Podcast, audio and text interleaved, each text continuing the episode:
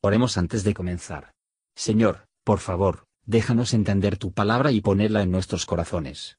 Que moldee nuestras vidas para ser más como tu Hijo. En el nombre de Jesús preguntamos. Amén. Capítulo 9 Y dijo David, ¿Ha quedado alguno de la casa de Saúl a quien haga yo misericordia por amor de Jonatán? Y había un siervo de la casa de Saúl que se llamaba Siba, al cual como llamaron que viniese a David, el rey le dijo, ¿Eres tú Siba? Y él respondió, Tu siervo. Y el rey dijo, ¿No ha quedado nadie en la casa de Saúl a quien haga yo misericordia de Dios? Y Siba respondió al rey, Aún ha quedado un hijo de Jonatán lisiado de los pies. Entonces el rey le dijo, ¿Y ese dónde está? Y Siba respondió al rey, He aquí está en casa de Maquir, hijo de Amiel, en Lodebar. Y envió el rey David, y tomólo de casa de Maquir, hijo de Amiel de Lodebar.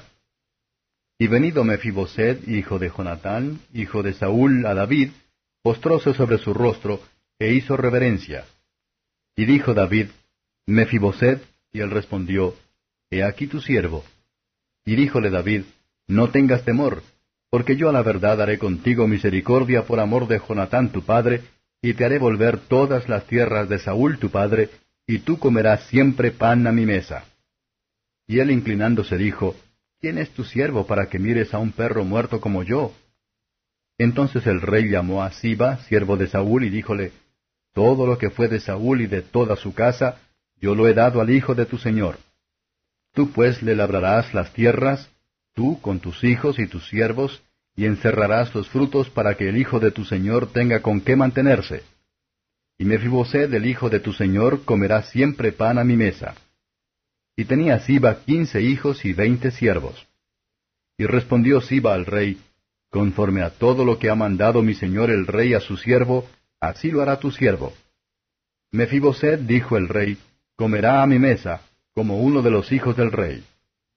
Y tenía Mefiboset un hijo pequeño que se llamaba Mica, y toda la familia de la casa de Siba eran siervos de Mefiboset.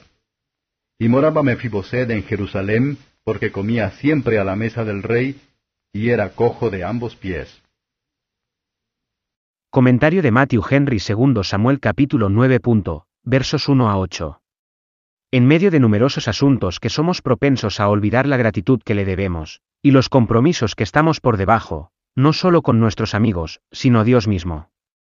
Sin embargo, las personas de la verdadera piedad no tendrán descanso hasta que los hayan dado de alta. Y los objetos más adecuados de bondad y caridad, con frecuencia no se encuentran sin investigación. Jonathan era amigo jurada de David, por lo tanto, muestra bondad a su hijo Mefiboset. Dios es fiel a nosotros, no seamos infieles el uno al otro. Si la providencia nosotros, y nuestros amigos se ha planteado y sus familias serán humillados, y debemos mirar que como que nos da la oportunidad justa de ser amable con ellos. Versos 9 a 13. Como David era un tipo de Cristo, su Señor e Hijo, la raíz y el linaje, permiten su bondad para con Mefiboset nos recuerdan la bondad y el amor de Dios nuestro Salvador al hombre caído, a quien no tenía la obligación, como David era Jonathan. El Hijo de Dios busca esta raza perdida y arruinada, que no buscó después de él. Él viene a buscar y a salvar ellos. Gracias por escuchar y si te gustó esto, suscríbete y considera darle me gusta a mi página de Facebook y únete a mi grupo Jesús Answers Prayer.